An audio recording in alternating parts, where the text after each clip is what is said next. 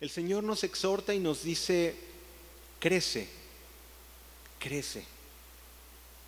Quizás, eh, quizás digan, Roy, ¿este es un trauma tuyo? No, no tiene que ver con la estatura física.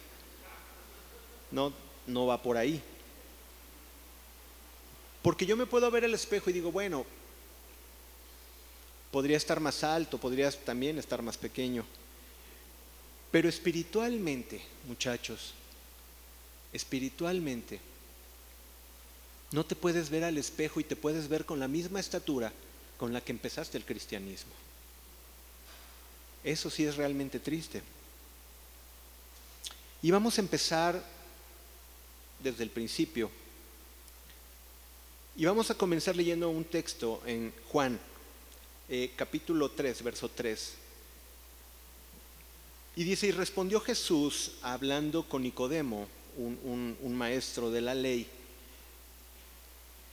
Y le respondía Jesús y le dijo, de cierto, de cierto te digo, que el que no naciere de nuevo no puede ver el reino de Dios. Jesús habla sobre nacer de nuevo. Pero ¿a qué se refiere con nacer de nuevo? Nacer de nuevo, y ahorita lo vamos a explicar más, a profundidad, pero es nacer del Espíritu. Cuando tú naces de nuevo, eh, tu cuerpo no cambia, ¿estás de acuerdo? O sea, cuando tú aceptas al Señor y cuando naces del Espíritu te ves al espejo y sigues siendo el mismo que cuando no habías aceptado al Señor, ¿estás de acuerdo? O alguno dice, ah, ya recibí al Señor y soy 15 centímetros más alto. ¿A alguien le pasa algo así? ¿O alguien recibió al Señor y tiene 20 kilos más? ¿Así de un día para otro? ¿O le creció más un pie? ¿Están de acuerdo que seguimos siendo los mismos físicamente? Yo sé que es exagerado lo que digo, pero meditemos en esto. Seguimos siendo los mismos. Cuando aceptas al Señor quizás tenías una enfermedad, aceptaste al Señor y la sigues teniendo. Físicamente seguimos siendo iguales. Sigamos leyendo en Juan 3, ahora en el 4 al 6, y dice, Nicodemo le dijo, ¿cómo puede un hombre nacer siendo viejo? ¿Puede acaso entrar por segunda vez al vientre de su madre y nacer? Era un hombre natural y obviamente era nuevo para Nicodemo esto. ¿Cómo que alguien va a nacer de nuevo? Obviamente él hablaba de un hombre viejo o si se podría meter otra vez al vientre de la madre. ¿Por qué? Porque lo vemos de manera física. Y Jesús le responde en el 5, respondió Jesús, de cierto, de cierto te digo que el que no naciere de agua y del Espíritu no puede entrar en el reino de Dios. 6. Lo que es nacido de la carne, carne es. Y lo que es nacido del Espíritu, Espíritu es. Ok, aquí en el 6 vemos algo que los que son así muy eh, meticulosos observan. Cuando dicen el 6, lo que es nacido de la carne, carne es. Y lo que es nacido de él, y se fijan esa palabra espíritu viene con mayúscula. Lo que viene, digo, lo que es nacido del espíritu, lo que es nacido de Dios, es espíritu, es espiritual. Nosotros, antes de nacer en Cristo, vivíamos una vida conforme a nuestros deseos y nuestra carne. Y solamente teníamos aspiraciones de tener cierto nombre o de ser querido o de tener cierta reputación. No sé cuáles hayan sido tus objetivos antes de conocer a Cristo. Pero dice que el que es nacido del Espíritu, Espíritu es, y cuando cambias a ser Espíritu, cambia tu naturaleza, tu naturaleza espiritual. El Espíritu nace de nuevo, nacemos delante de Dios somos una nueva criatura. Lo que es nacido del Espíritu, Espíritu es. En Juan 1, 12 y 13 nos dice, en el, en el Evangelio de San Juan 1, 12 y 13 nos dice, mas a todos los que le recibieron, a los que creen en su nombre, les dio potestad de ser hechos hijos de Dios. ¿Cuántos hijos de Dios hay aquí? A ver, no me di cuenta, ¿ok? ¿Cuántos hijos de Dios hay aquí? Así tenemos que decirlo, con ganas, con orgullo.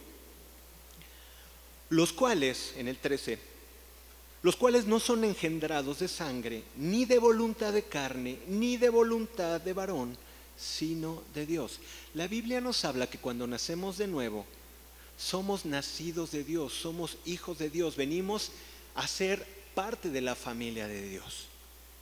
Ahora ya no somos desconocidos para Dios. Cuando tú no recibías al Señor, el Señor sí te conocía, pero realmente no eras importante para Él, aunque te ama. Pero cuando tú eres hijo suyo, empieza a escucharte, empieza a escuchar tu oración, empieza a escuchar eh, eh, lo, que, lo que empiezas a tener comunión con Él. Te repito, cuando nacemos de nuevo, nuestro cuerpo sigue siendo el mismo. ¿Están de acuerdo? Cuando nacemos, nuestra alma sigue siendo la misma. Te lo explico. ¿Entienden? Y vamos a hablar, te necesito hablar estos principios para que entendamos bien acerca del crecimiento. Nosotros estamos compuestos por espíritu, alma y cuerpo. ¿Cuántos saben esto? ¿Cuántos lo han escuchado? Ok, voy a tratar de ejemplificarlo como yo lo entendí la manera más sencilla. Si tú me estás observando, realmente no estás observando a Roy, estás observando el edificio o la casa donde vive Roy. ¿Sí me entiendes? Roy pudo haber nacido en un alemán con ojos güeros, digo con ojos claros, o pudo haber nacido en, Nigeria, ¿no? Con piel morena, ¿no? Y cabello chino. Y seguiría siendo Roy. ¿sí? Pero Dios escogió para cada quien una habitación. Nuestro espíritu somos, es la esencia de lo que somos. ¿no? Nuestro espíritu es Roy. Nuestra alma es la característica y todas las manifestaciones de lo que es Roy.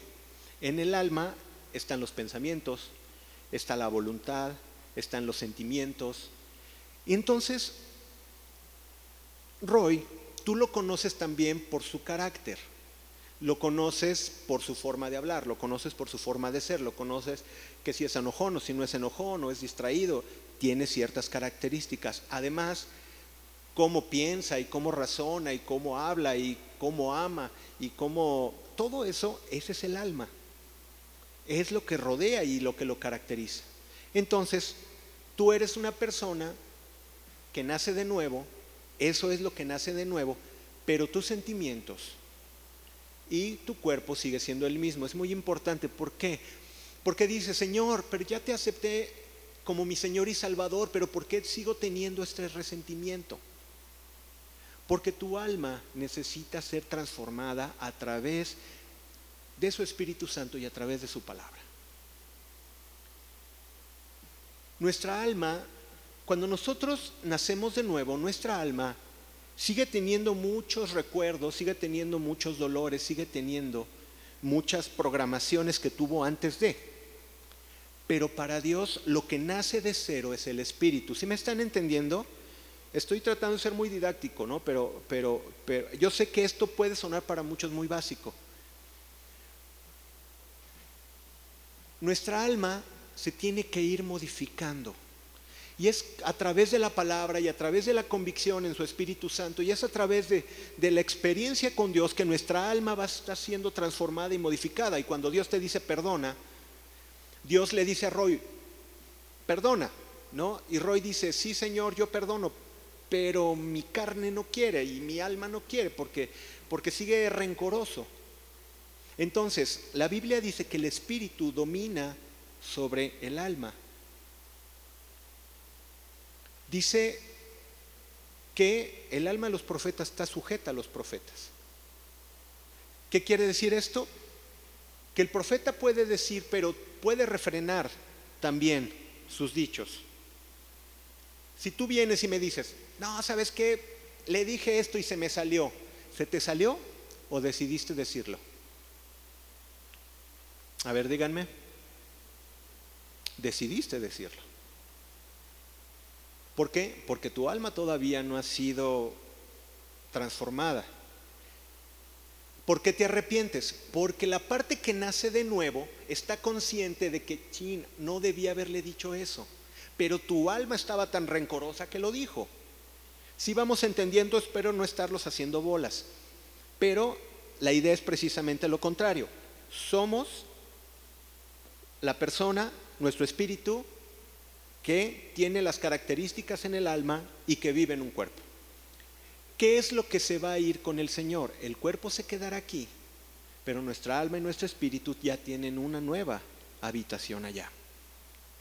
Eso es por lo que el Señor vino por nosotros, vino a salvar nuestra alma y vino por nuestro espíritu.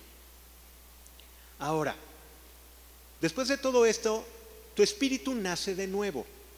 No tu alma, no tu cuerpo, tu espíritu nace de nuevo, pero tu espíritu necesita ir creciendo y necesita tener un crecimiento espiritual. Muchos se conforman con sentir bonito en su alma. Y empiezan a sentir bonito y, están en el Señor y en la alabanza. Y sí, Señor, te alabo. Ay, qué bonito sentí en este día. Sí, porque tu alma siente lo bonito y el amor de Dios. Son sensaciones. Pero tu espíritu no ha crecido.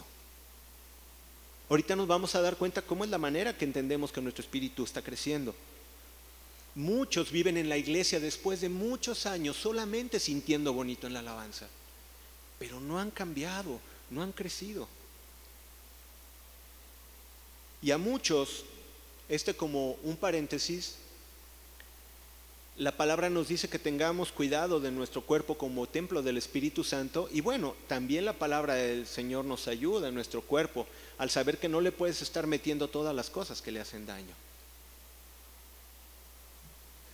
Necesitamos crecer. Ok, punto número uno, hemos nacido del Espíritu. ¿Tú has nacido del Espíritu? ¿Cómo estás seguro cuando tienes la convicción de que lo has hecho? ¿Me entienden? ¿Cómo sé que nací de nuevo? Alguna vez yo me lo pregunté. Señor, cuando dije que te aceptaba, ¿lo hice en serio? Y luego una voz dentro de mí dijo, no, sí lo hice en serio, no estaba bromeando. Yo mismo me contesté, llega una convicción. Cuando van y te preguntan, oye, ¿eres cristiano? Cuando naciste de nuevo, lo primero que dices, sí, sí lo soy. Cuando no has nacido de nuevo, oh, lo dudas así como, bueno, pues voy a la iglesia, ¿verdad? Y sí pueden entender la diferencia. Cuando tú naces de nuevo, tienes la convicción tienes la convicción de que eres cristiano y vas y lo anuncias y lo publicas y lo dices a tus padres y a tus abuelos y tus abuelos te abuchean y, te abuchean en la colonia y te abuchean en la calle de los vecinos, pero tú estás convencido de que has nacido de nuevo y estás seguro de eso. Pero hay que crecer y tenemos que crecer en Dios. Y aquí es donde comienza una nueva historia. En 2 Corintios 5:17 nos dice, de modo que si alguno está en Cristo, nueva criatura es. Las cosas viejas pasaron, he aquí que todas son hechas nuevas. Nosotros somos una nueva criatura. Volteas al espejo y dices, no, sigo viendo al mismo cuate. No, no, no, no se refiere a eso, sino en el espíritu. Un bebé, desde el primer día, comienza a crecer. ¿Cuántos saben eso? El bebé desde el primer día empieza a crecer. Poquito, obviamente es imperceptible, pero desde el primer día empieza a crecer aún, obviamente desde el vientre de la madre. Pero su tarea del bebé es crecer y crecer. Cuando nosotros nacemos de nuevo, ¿cuál creen que es nuestra tarea también? También es crecer. No te puedes quedar solamente con que Dios me salvó y se acabó. Espiritualmente necesitamos crecer, necesitamos entender la vida espiritual, necesitamos entender el mundo espiritual. Y no estoy hablando de seres que se mueven, no, estoy hablando de cuál es tu carácter y tus actitudes que tienes por la convicción de ser cristiano. ¿Cuánto es lo que has cambiado y has modificado en tu vida por la convicción de ser cristiano, por la convicción de querer agradar a Dios, por la convicción y el amor al Señor? Y ese es el crecimiento en la vida espiritual. Nosotros, desde el primer día que nacemos, necesitamos crecer. Ahora, Dios puso en todos los seres vivos la capacidad de crecer. Eh, el crecimiento de los seres vivos depende de ciertos factores. Obviamente, no soy biólogo ni mucho menos, pero bueno, tenemos los conocimientos básicos. Tú ves que un ser vivo que está sano tiende a crecer. Un bebé, un árbol, un animalito, eh, tiende a crecer. ¿Cómo es el crecimiento? Yo, yo, yo, investigaba, yo me acuerdo que lo había visto alguna vez, pero me puse a leer y vamos a verlo así de manera muy simple. Nosotros estamos compuestos por células. Ojo, no estoy hablando en la clase de biología, solamente entendamos esto. Imagínense una célula, la han visto en las imágenes de la secundaria, de la prepa, y vienen los nutrientes a la célula y ¿qué tiende a hacer? Crece. En el momento que crece, llega un momento en que el tamaño no puede ser más grande. ¿Qué pasa? Se divide en dos pequeñas y esas dos a su vez vuelven a crecer. Ok, exactamente así nos pasa. Empezamos a crecer y a crecer y se va reproduciendo nosotros la vida. Así como las células se dividen y siguen creciendo y así es como va aumentando el cuerpo, así es como va aumentando el cabello, así es como va aumentando la piel, porque las células se están reproduciendo.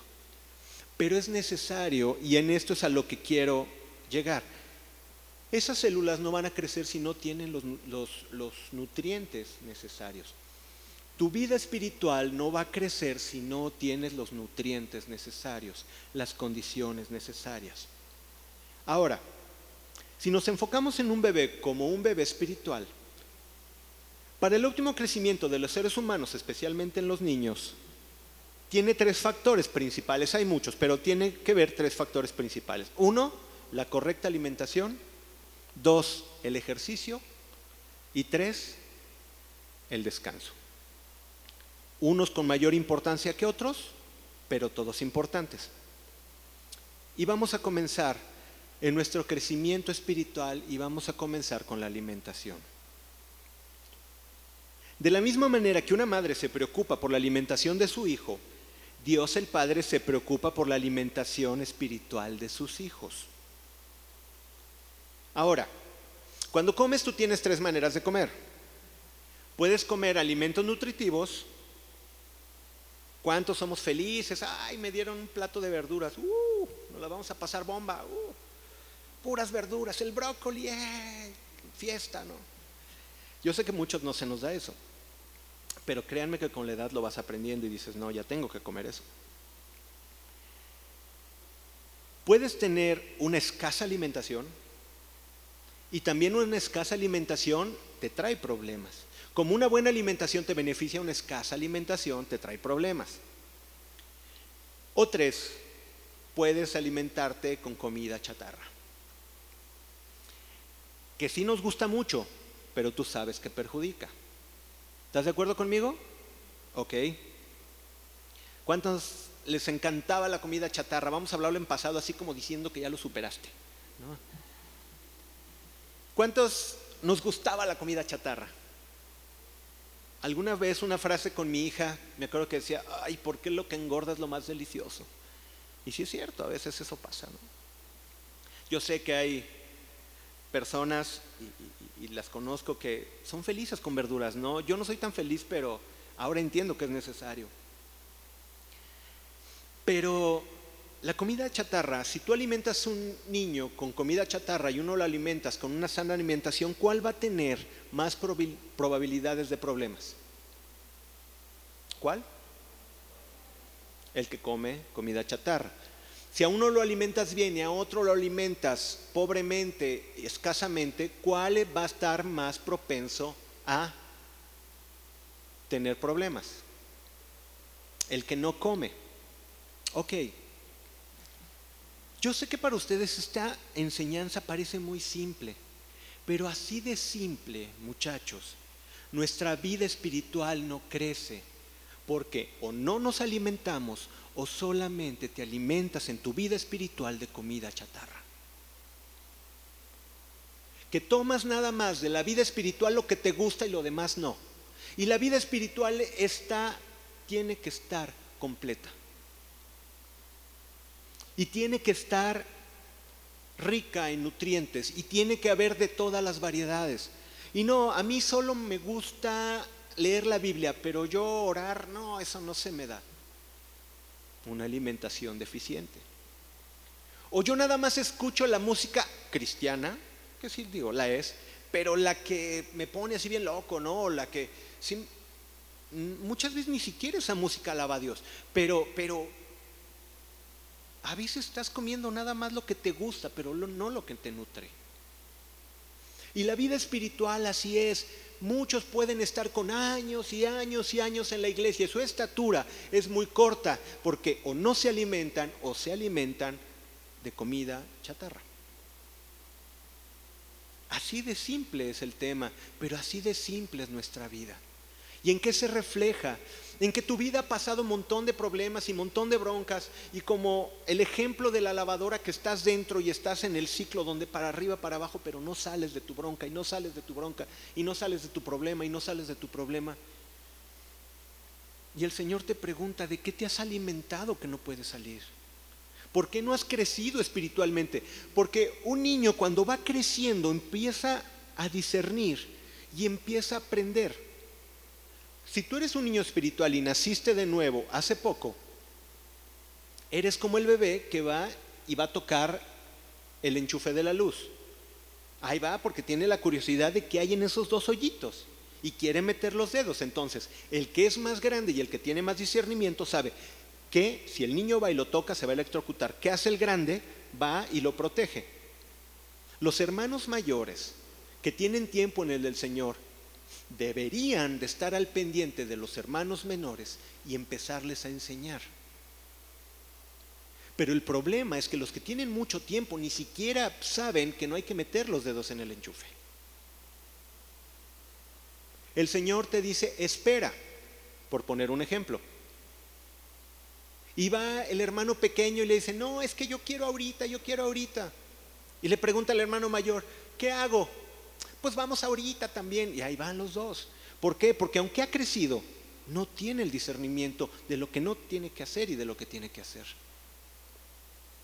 Por eso es que a veces es importante hablar del crecimiento. Sí, nacemos de nuevo, pero ¿de qué te estás alimentando? ¿De qué alimentas tu vida espiritualmente en el Señor? ¿Sabías que todas las personas somos seres espirituales? ¿Todos? ¿Todos tienen espíritu? ¿Están de acuerdo? El peor malandrín y villano, del mundo tiene espíritu y tiene alma. Y también Dios por él murió. El más intelectual, el millonario con más lana del mundo, tiene espíritu y tiene alma. Y también Cristo por él murió. Pero delante del Señor no existen si no le conocen. Y tú le conoces. Ahora tienes que crecer. Ahora tienes que crecer.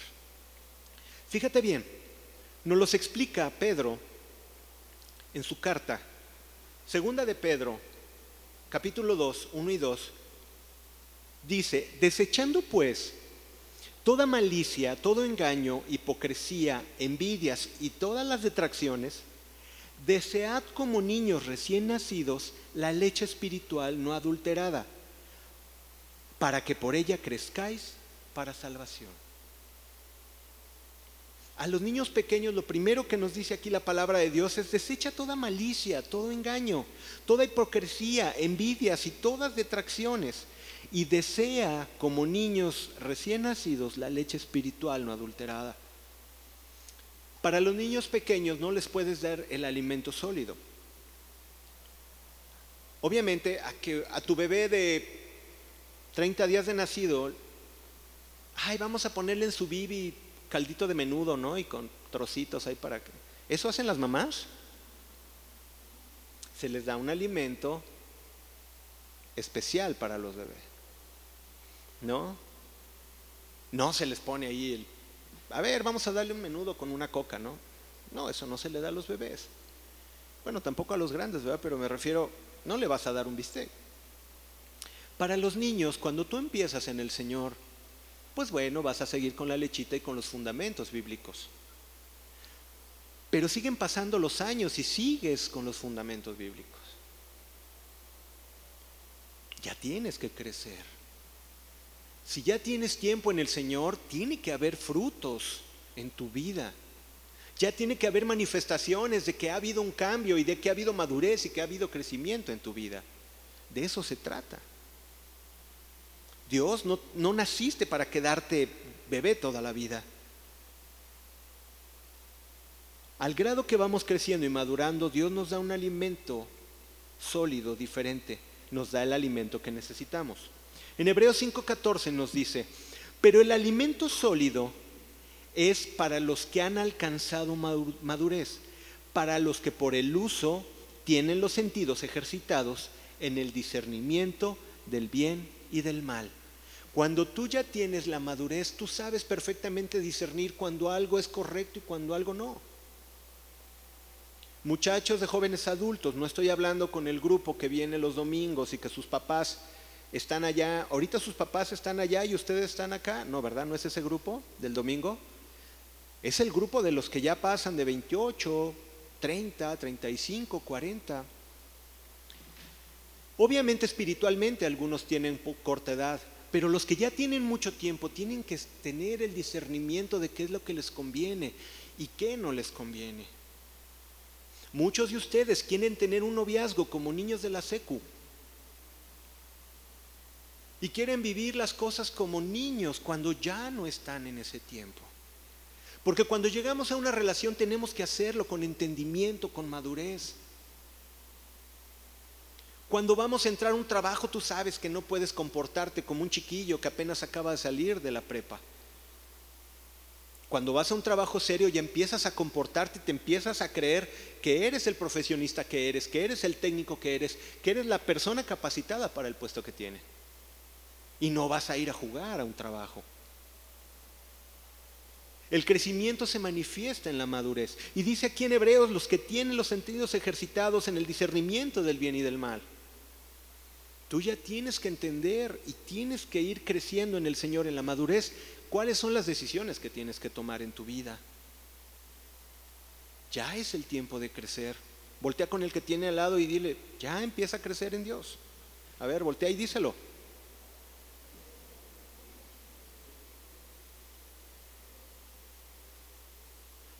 Ahora, ¿nosotros de qué nos alimentamos? Jesús nos los dice claramente, no solamente del pan, de pan vivirá el hombre, sino de toda palabra que proviene de la boca de Dios. ¿Saben dónde está el alimento que necesitamos para nuestro espíritu? En la palabra del Señor. ¿Cada cuándo la lees? Esa es una buena pregunta. ¿Cuándo fue el último versículo que te aprendiste de la Biblia? ¿Juan 3:16? Ese me lo aprendí hace 20 años y es el único que te sabes. O quizás has aprendido bastantes, qué bueno. Pero te has puesto a meditar en eso. Y los que tienen más tiempo, ya se saben 20 versículos, 30 versículos, 50 versículos, 100 versículos, ¿ya se lo saben? Porque tú dices, ay, sí, para los que estamos pequeños en el Señor, bueno, pues no tenemos mucho, bueno, a los bebés se les entiende, pero los que ya tienen mucho tiempo, ¿Cómo manejas la palabra del Señor? Ok, yo te decía, estás en un problema en el cual no has podido salir. Y ya tienes bastantes años en el Señor. ¿Qué pasa? Lo que pasa es que como no sabes las soluciones, no has podido encontrar la salida. Aquí están las soluciones a todos tus problemas. Aquí están todas las soluciones a todas tus broncas, a todas tus preguntas que tengas. ¿Y qué tienes? Aquí está la solución. Pero ¿sabes qué pasa? Como estamos muy ajenos a este libro, como estamos muy ajenos a estas palabras, no conocemos la solución. Tenemos que crecer. Tenemos que alimentarnos del alimento espiritual nutritivo. Y aquí está, muchachos. No pueden hacerla a un lado. Ay, pero es que yo pongo cinco predicaciones en, en Escuchar predicaciones bendice mucho, estoy totalmente de acuerdo, pero nada se compara con la experiencia que tú tienes personal con Dios cuando Dios te habla. ¿Por qué? Porque la responsabilidad de la enseñanza y del estudio se lo estás dejando al que está enfrente del micrófono. Cuando la responsabilidad de aprender este libro y de aprender lo que dice el consejo de Dios es tu responsabilidad. Tenemos que crecer. Tenemos que crecer. Fíjate bien, Jesucristo lo dijo. En Juan 4, 32 y 34 es un versículo que siempre me ha impresionado. Y les dijo, refiriéndose a Jesús, yo tengo una comida que comer que vosotros no sabéis. Entonces los discípulos decían unos a otros, ¿le habrán traído a alguien de comer? Jesús les dijo, mi comida es que haga la voluntad del que me envió y que acabe su obra. Repitamos el 34. Jesús le dijo, mi comida es que haga la voluntad del que me envió y acabe su obra. Jesús nos enseña que nos saciamos cuando obedecemos la palabra del Señor. Fíjate bien, me, he topado y hay este sentimiento. Espero que no sea aquí quien se identifique con esto, pero para muchos el señorío del Señor es un señorío de sometimiento. Cuando tú naces de nuevo, ¿qué haces? Recibes al Señor como, como tu Señor y tu Salvador. Lo tienes que recibir como tu Señor. ¿Qué hace un Señor? Señorea.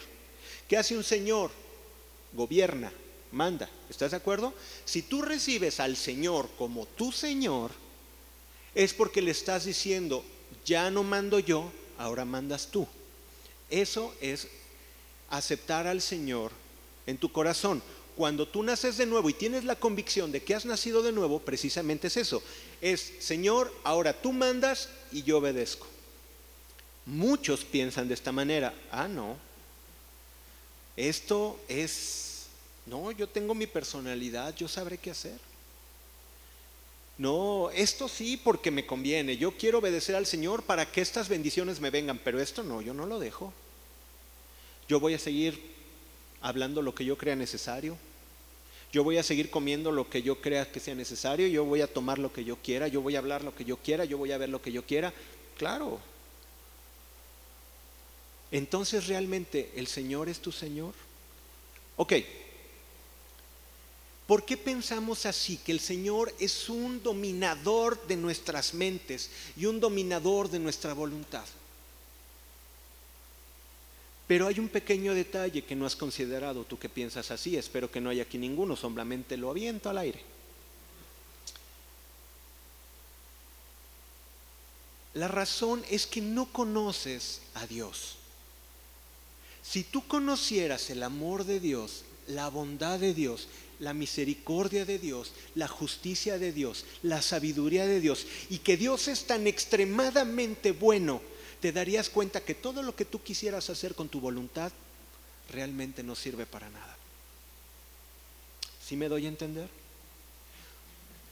El hombre piensa que al hacer su voluntad y al salirse con la suya es feliz. Ese es el pensamiento del mundo.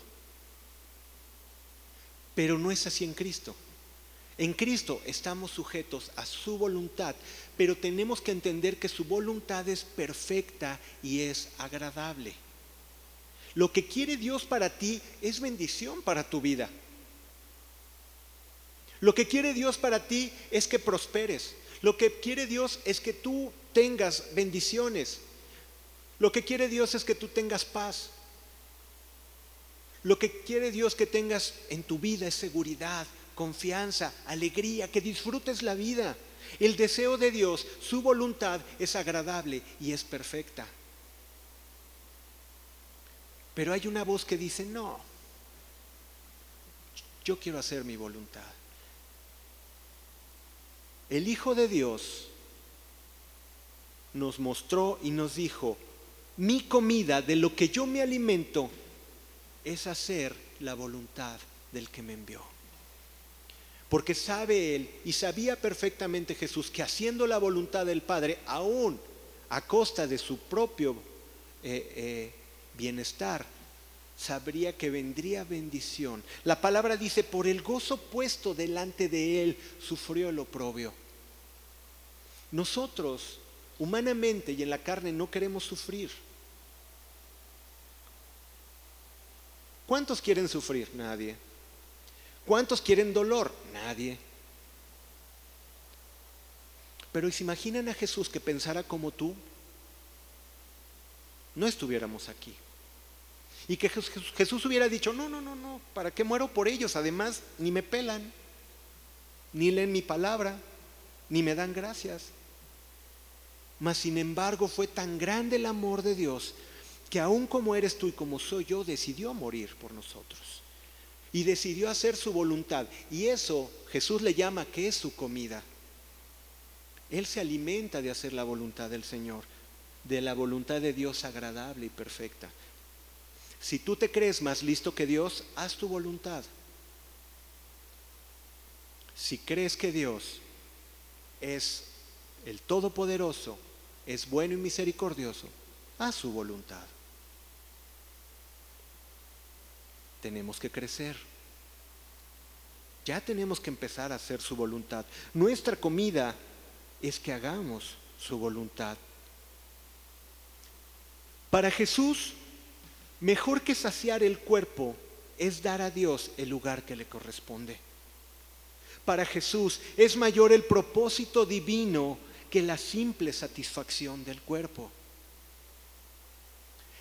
El crecimiento espiritual requiere de alimento espiritual. Dios no quiere que nos quedemos cortos en estatura, quiere que nos desarrollemos, pero tenemos que alimentarnos de su palabra y, y, su comida es que hagamos su voluntad, que esta palabra la pongamos en práctica y la pongamos en obra.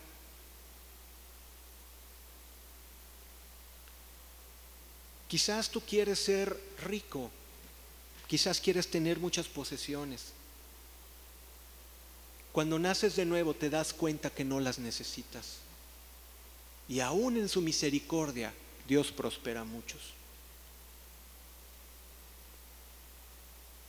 Muchos han pedido, y esto lo sé de muchos años, piden y piden y piden por una compañera, por un compañero. Y Dios no lo permite, y Dios no lo permite. ¿Por qué? Porque sabe perfectamente que cuando lo tengas, tu corazón se va a ir con esa persona y lo vas a dejar a Él.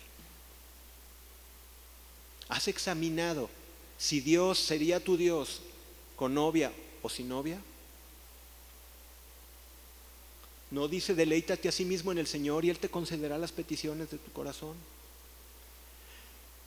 Si hay una palabra que quebranta mi corazón, me da tristeza, mucha tristeza. No lo había entendido, siempre lo leí muchísimos años, pero cuando lo entendí en su tiempo, de veras me dolió mucho, pero es ciertísimo.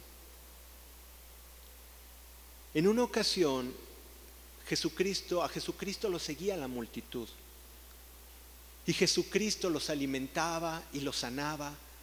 Y venían las multitudes con sus enfermos y venían a pedirle, y yo tengo esta necesidad, y yo tengo esta necesidad, y yo tengo esta necesidad, y yo tengo hambre, y, sana a mi, a mi, hermano, y sana a mi amigo. Y ya se cuenta que estoy escuchando mucho a la iglesia de ahora. Señor, vengo a ti porque necesito un favor. Pero lo que dice Jesús me parte el alma porque dice, y voltea y les dice, ustedes me siguen porque les doy de comer. Yo ruego a Dios para que ninguno de ustedes así sea. Si le seguimos a Dios es porque le amamos, si le seguimos a Dios es porque lo es todo para nosotros. Si solamente para ti Dios es un instrumento para lograr lo que quieres, estás mal. Solamente para callar tu conciencia, estás mal. El Señor quiere ser tu Señor. Dios quiere ser tu Dios. Tu Salvador quiere ser tu Salvador. ¿No dice acaso en el 6.33 de Mateo, busca primeramente el reino de Dios y su justicia? ¿Y qué? Todas estas cosas serán añadidas. Salmo 37.4 dice, deleítate a sí mismo en el Señor y que Él te lo va a conceder, te va a conceder las peticiones. Pero cuando Dios sea tu primer lugar, vendrán las añadiduras. ¿Cuántos amigos míos de tantos años, pidieron por la añadidura, les llegó la añadidura y se olvidaron de Dios. ¿Era el propósito de Dios darles? No. O nada más quieres que, que, tu nombre sea visto, o nada más quieres que tu negocio prospere, o nada más quieres... No, a nosotros, a Dios, le amamos por quien es, y nuestro alimento es hacer su voluntad. Qué radical suena. Suena muy radical, pero así es, porque Jesucristo fue radical. Jesucristo no anduvo con medias tintas cuando murió por ti, cuando murió por mí. Él lo dio todo. Y una canción de Marcos Vidal que me encanta dice, ¿cómo no darle todo? Si Él es el creador de la vida, ¿cómo no le vamos a dar todo si Él me dio la vida? Prácticamente a Él le pertenece. ¿Por qué no se la doy? Ok, ¿por qué seguimos batallando tanto tiempo y batallando con los mismos errores? Y llegamos al punto número dos, vimos la alimentación, que es la palabra del Señor, que es la voluntad de Dios, pero el segundo punto es el ejercicio. ¿Y qué vamos a hacer? ¿Vamos a poner aquí a hacernos aeróbics? No, cardio. Ahora hay, ahora hay nombres bien fifís, ¿no? Eh, tenemos que estar ejercitados en la fe. Ok, tú conoces la palabra de Dios, tú la lees, tú te la sabes, pero ok, ahora hay que ejercer.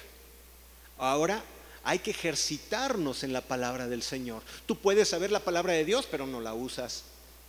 Viene contra ti el enemigo y dice la palabra de Dios que esta es su espada. Y viene el enemigo de Dios y escondes la espada y te aguantas los trancazos. No.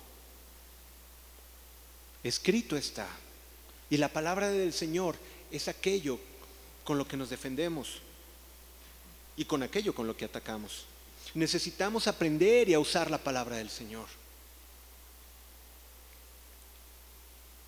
Jesús nos vino a enseñar a través de parábolas y sabiduría y este punto es muy importante en cuanto a ejercitarnos. Dios nos habló a través de parábolas. Y le habló a los discípulos a través de parábolas. Déjame decirte algo. Vamos a Mateo 13, 10 al 13. Evangelio de Mateo, capítulo 13, 10 al 13 nos dice. Entonces acercándose los discípulos le dijeron, ¿por qué hablas por parábolas? Él respondiendo les dijo, porque a vosotros os es dado a conocer los misterios del reino de los cielos, mas a ellos no les, no les, no les es dado.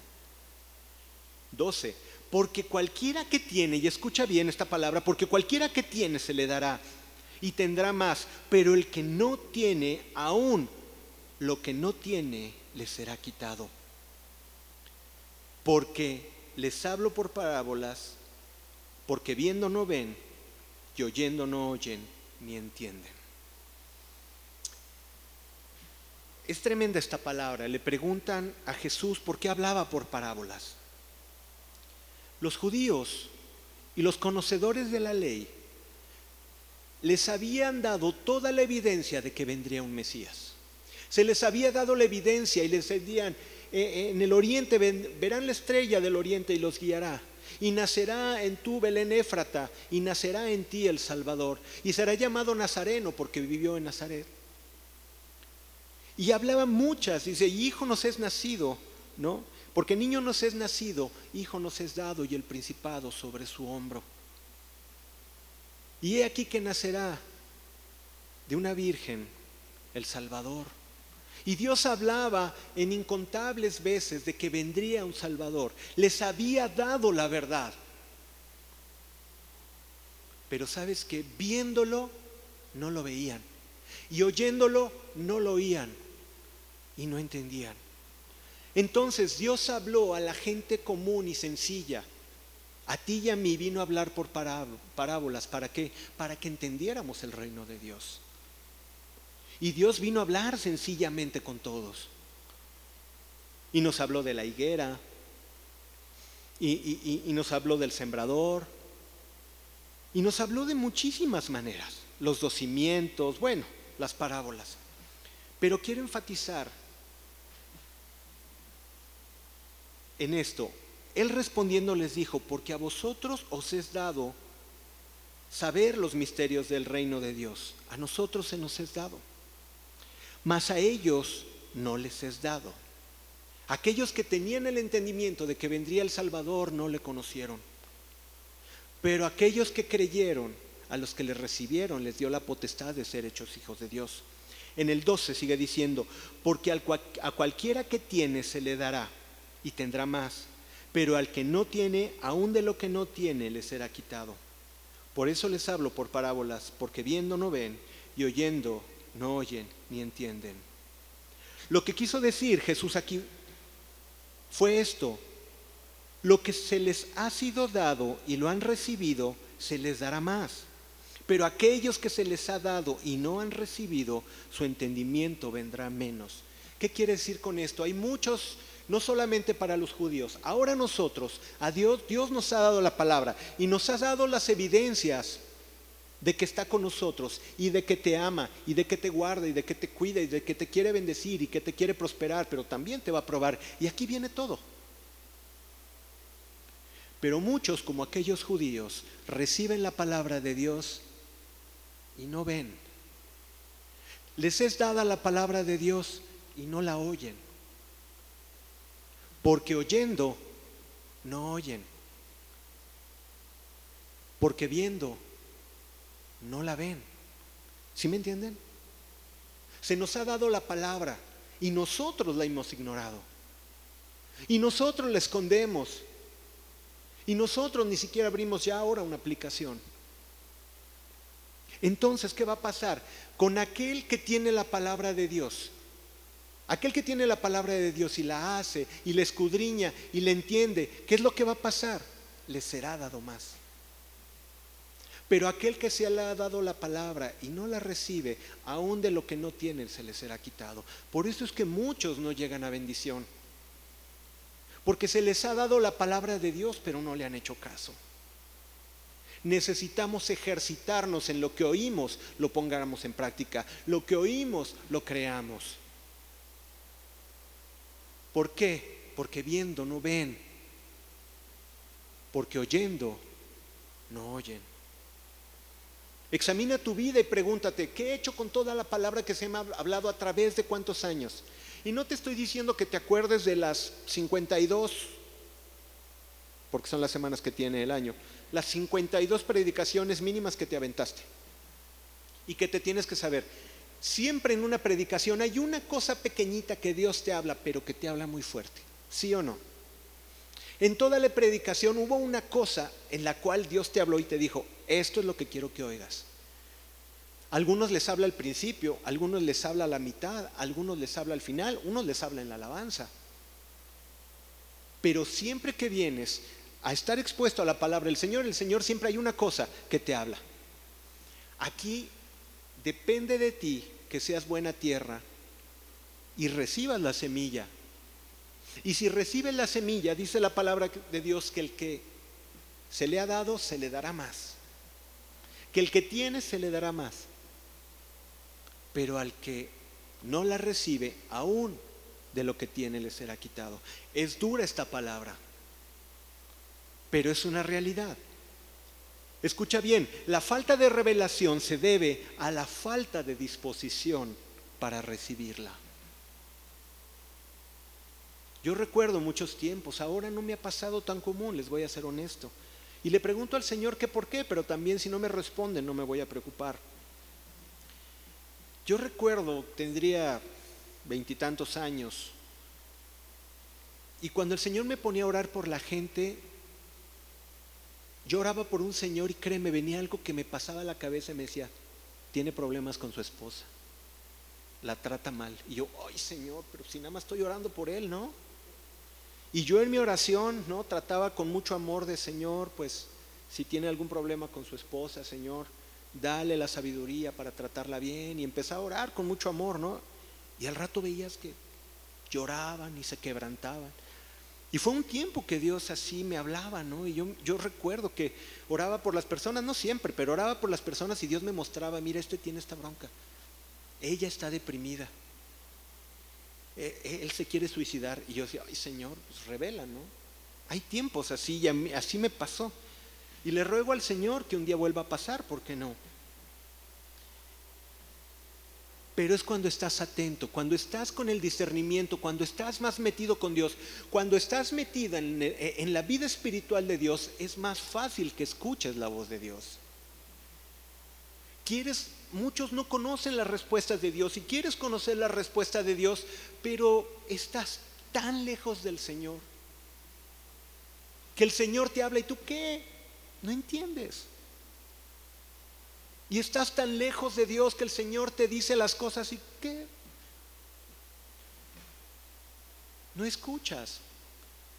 No lees la palabra, no tienes de qué alimentar tu espíritu. Entonces, cuando necesitas sacar una respuesta, no la tienes. ¿Por qué? Porque esto no está en tu espíritu.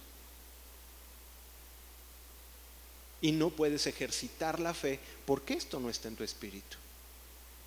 Lee un capítulo diario, lee cinco diarios, lee un libro, la segunda carta de Pedro, léela una vez en la mañana, en la tarde y en la noche, y vas a ver que vas a empezar a entender muchas cosas. Pero empieza con aquel que quiera ejercitarse. La palabra nos ha sido dada. Necesitamos alimentarnos de la palabra, pero también necesitamos ejercitarnos en la palabra. La fe es como un músculo que también se va atrofiando a la medida que no lo usas. A los judíos se les había dado las profecías y promesas del Salvador y no creyeron. Los judíos no recibieron porque esperaban a un Mesías espectacular, gran guerrero y libertador. Y como no quisieron reconocer al Mesías revelado, les fue velado. ¿Cuántos de nosotros anhelamos del Señor una respuesta espectacular? Señor, sí, que vengas y me digas, es ella, y se apaguen todas las luces y nada más una luz así, que empiece a salir humo alrededor y así. Y quisieran así la voz de Dios, ¿no? Mala noticia, eso no va a pasar. Señor, que se alinee esto con aquello y que, que pase esto y así voy a creer. Eso no va a pasar. La voz de Dios en alguien que está ejercitado, escucharla, de repente llega y ahí está la respuesta.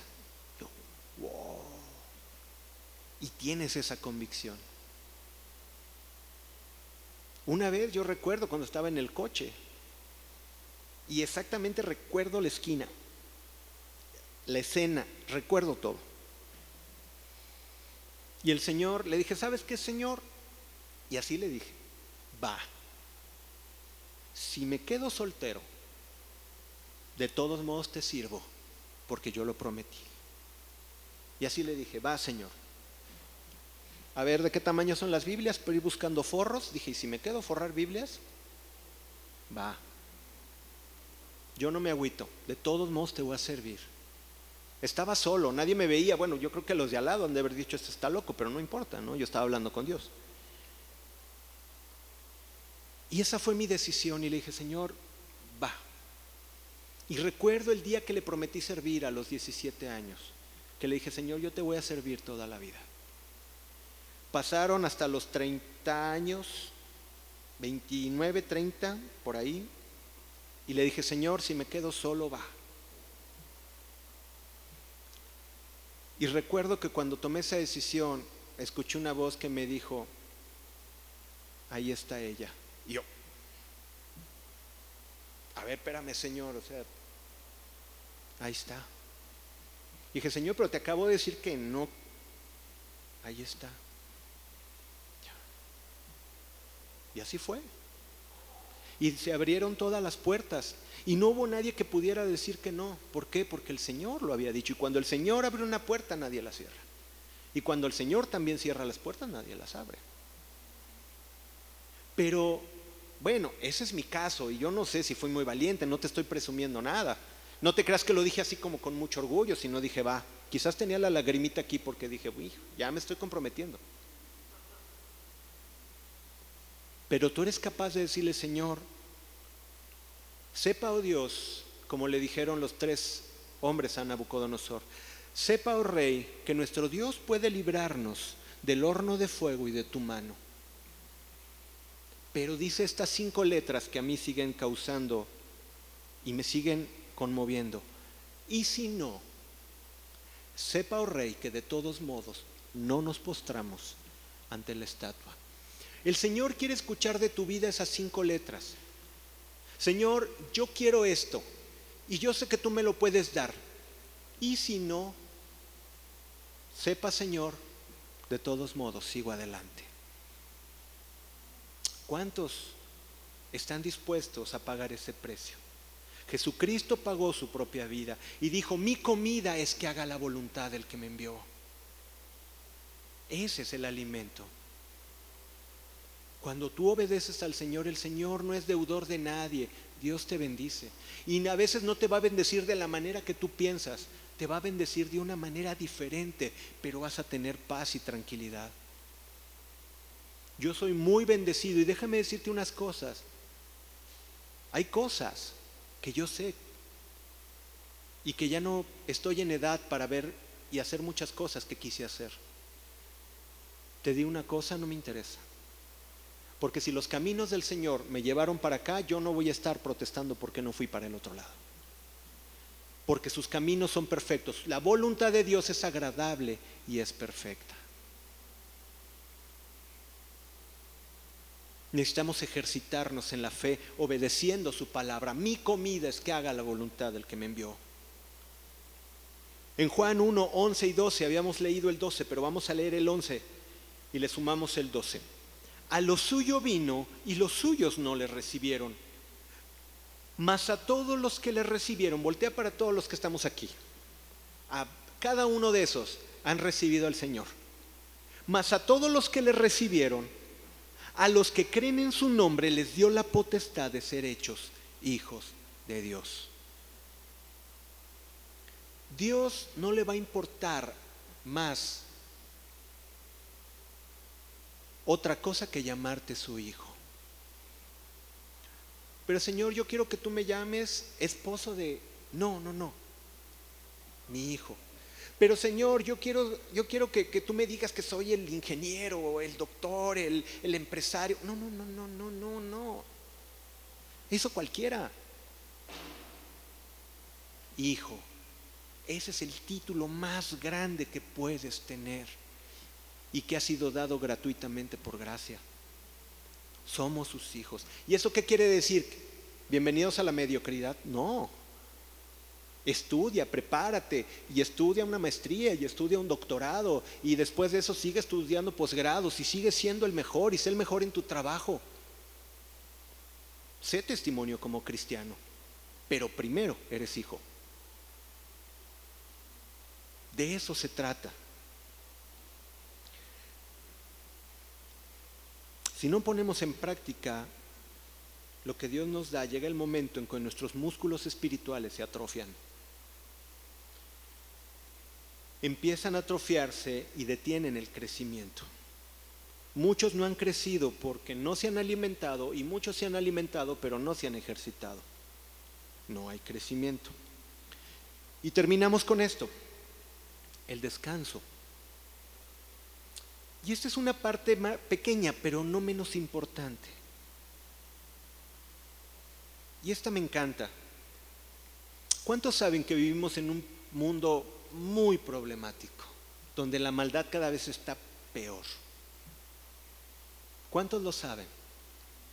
¿Cuántos de veras dicen, ay Señor, ya ven, porque de veras matan una persona, matan 10, venden a 500, defraudan a tantos, al pobre le quitan, los ricos se hacen más ricos, ¿no? Y los que tienen quieren tener más, es impresionante, necesitan 20 vidas para gastar todo lo que tienen y quieren más y quieren más, no le importa que se lo estén quitando al que no tiene nada.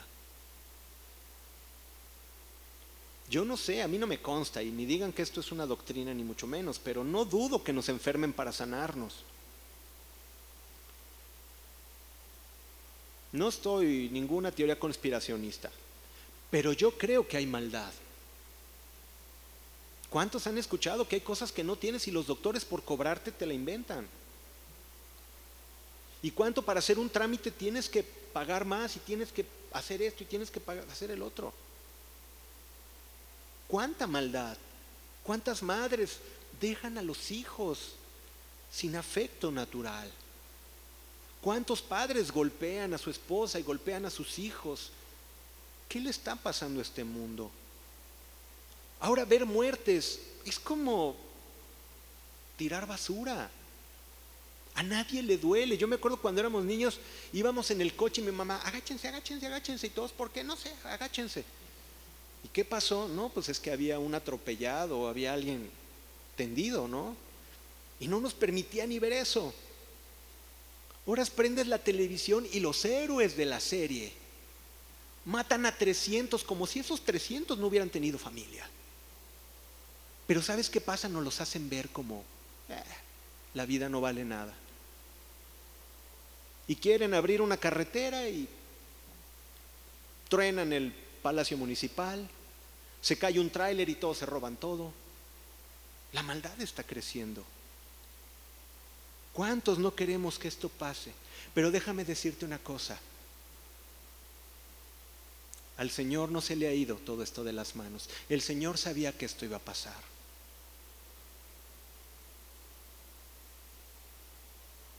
Dios nos enseña, y quiero leerles este versículo que no lo tengo aquí, y se los leo y lo leo cada vez que veo la maldad de este mundo, leo este versículo y me sale una sonrisa y me viene paz. En el Salmo 2, del 2 en adelante, apréndanse este versículo cada vez que vean la maldad. En el 2.2 nos dice, y se levantarán los reyes de la tierra, escucha bien, y se levantarán los reyes de la tierra y príncipes consultarán unidos contra Jehová y contra su ungido. Los príncipes de este mundo, y no estoy hablando de gobernantes, sino los que tienen el poder para gobernar este mundo, un día se van a juntar y van a decir, se levantarán los reyes de la tierra y príncipes consultarán unidos contra Jehová y contra su ungido, diciendo, rompamos sus ligaduras y echemos de nosotros sus cuerdas. No queremos saber nada de Dios. Pero me encanta el 4. Y dice, el que mora en los cielos se reirá. El que mora en los cielos se reirá. Y se van a armar las marchas gigantescas y multitudinarias de la cosa más anticristiana que tú te puedas imaginar. ¿Y sabes qué va a hacer el Señor? Se reirá. Y se van a levantar muchos tratando de destruir todo lo que sea cristianismo. ¿Y sabes qué va a hacer el Señor? Se reirá. Porque al Señor nada se le ha salido de control. Porque Dios vino por aquellos y su propósito fue venir por aquellos que le aceptarían, por aquellos que le amaran, por aquellos que lo conocieran, por aquellos que le siguieran y obedecieran. Este mundo no tiene remedio. Los que tenemos remedio somos nosotros. ¿Estás de acuerdo? El 4 dice, el que mora en los cielos se reirá, el Señor se burlará de ellos. Luego hablará a ellos en su furor y los turbará con su ira. Pero yo he puesto mi rey sobre Sión, mi santo monte va a crecer la maldad. Pero el Señor te dice, descansa, yo tengo todas las cosas bajo control. Vas a tener enfermedad, pero déjame decirte una cosa, yo tengo todo bajo control. Puedes venir a necesidad, pero déjame decirte una cosa, el Señor dirá, yo tengo todo bajo control. ¿Puedes descansar en eso? ¿O quieres una respuesta inmediata? No nos conviene porque todo el mundo no va a venir. Mejor descansa en Dios. Y el descanso en Dios nos da crecimiento. En Génesis 2.2, y con esto terminamos, dice, y acabó Dios el día séptimo la obra que hizo y reposó el día séptimo de toda la obra que hizo. Yo siempre he entendido que Dios no se cansa ni se fatiga, porque así lo dice su palabra. Pero entonces, ¿por qué descansó? Porque el Señor sabe y nos está diciendo que el descanso es necesario. Es necesario el descanso. Necesitas descansar, necesitas darle tiempo a ti y a tu familia. Es que todo es trabajo, es que todo es estudio, es que todo es ministerio. No, no, no, no, no, no, no. Tienes que darte un tiempo para estar con tu familia, contigo, descansa. Y ese tiempo es para que estemos con Dios. En Mateo 6:25, Jesús les decía, por tanto os digo, no os afanéis por vuestra vida, qué habéis de comer o qué habéis de beber, ni por vuestro cuerpo, qué habéis de vestir. Escucha bien esta pregunta y es muy profunda y tenemos que entenderla. ¿No es la vida más que el alimento? ¿Y el cuerpo más que el vestido? Por más Ralph Lauren que te pongas, el Señor eso no lo ve, eso nada más lo ves tú y aquellos que les interesa ver. ¿Eso quiere decir mañana vamos a hacer la liga de los mamarrachos? No, tampoco.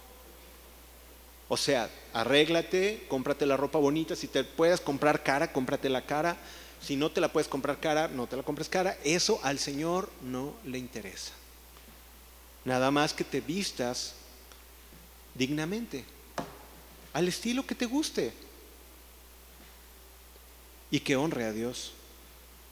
Porque algunas hermanitas tienen el don de la enseñanza. ¿Sí me entendieron? El que tiene oídos entienda, el que tiene oídos oiga. Sí, hay muchas hermanitas que les gusta enseñar y tienen el don de la enseñanza. Vistan decorosamente. ¿Acaso no es la vida? Señor, yo no tengo esta ropa de esta marca. Y el Señor te dice, ¿acaso no es más valiosa tu vida que la marca que quieres? Disfruta la vida. ¿No es acaso el cuerpo más que el vestido? Dios nos da las riquezas. Fíjate bien, hay, una palabra que me encanta en Eclesiastes 6.2, te la dejo de tarea, apúntala. Donde Dios nos dice que Dios es el que da las riquezas, pero también es el que da la capacidad de disfrutarlas. Hay millonarios que viven amargadísimos y preocupados porque no los secuestren, preocupados porque van a perderlo todo, porque ya cayó la bolsa, porque ya cayeron sus acciones y porque los hijos están peleando por la herencia y no son felices. Y dice la palabra de Dios que no solamente Dios da la riqueza, sino da la capacidad de disfrutarlas. ¡Wow! Eso es impresionante.